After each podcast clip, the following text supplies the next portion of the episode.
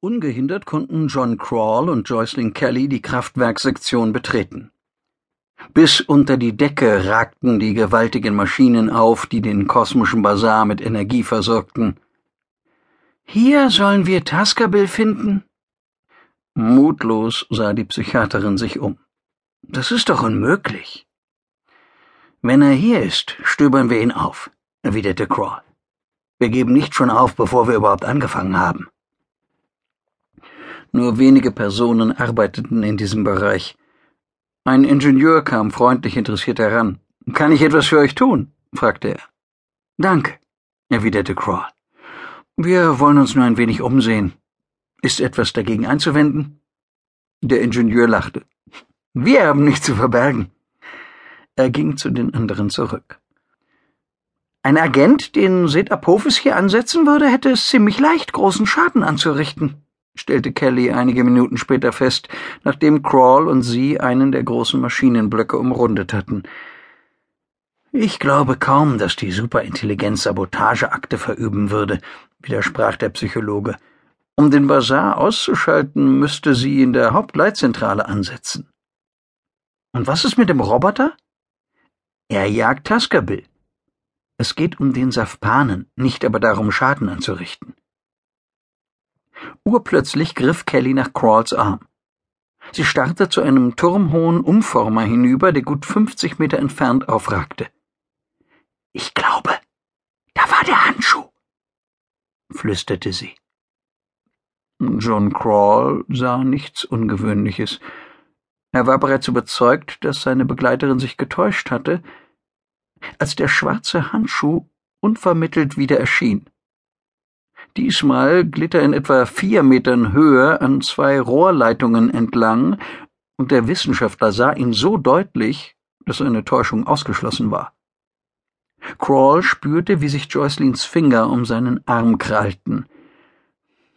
Wenn dieses Ding hier ist, muss Tascabil auch in der Nähe sein, wisperte die Psychiaterin. Der Handschuh sucht den Safpanen und kennt seine Vorliebe für Kraftwerke. Kroll verzichtete darauf, sie zu verbessern. Sicherlich hatte Tascabil keine Vorliebe für Kraftwerke, sondern für etwas im Zusammenhang damit. Das konnten energetische Emissionen sein, für ihn angenehme Temperaturen, Vibrationen oder irgendetwas anderes.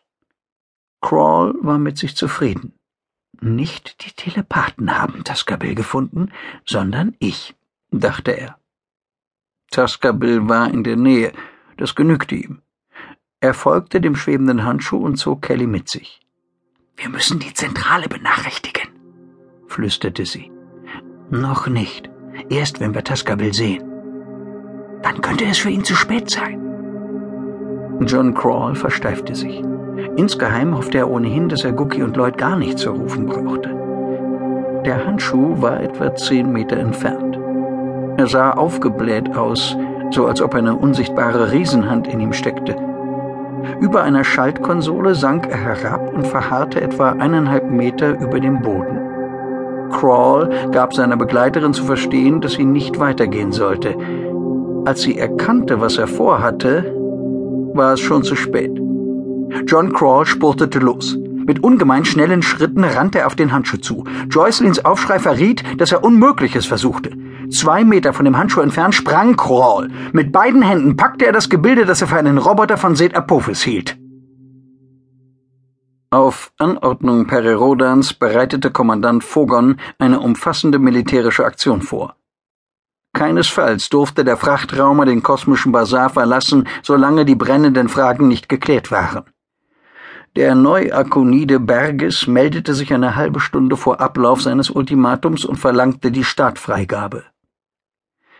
Wir lassen uns nicht erpressen, erwiderte Pereroda nicht minder heftig. Wir vermuten eine fremde Intelligenz an Bord deines Schiffes.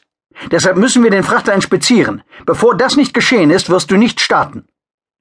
Im Gesicht des Neuakoniden zuckte es. Eine fremde Intelligenz? fragte er überrascht. Davon müsste ich wissen. Ich habe. Er biss sich auf die Unterlippe. Was hast du? fragte Rodan. Schon gut. Eine Inspektion kommt nicht in Frage. Dann finde dich mit der Verlängerung deines Aufenthalts hier im Basar ab.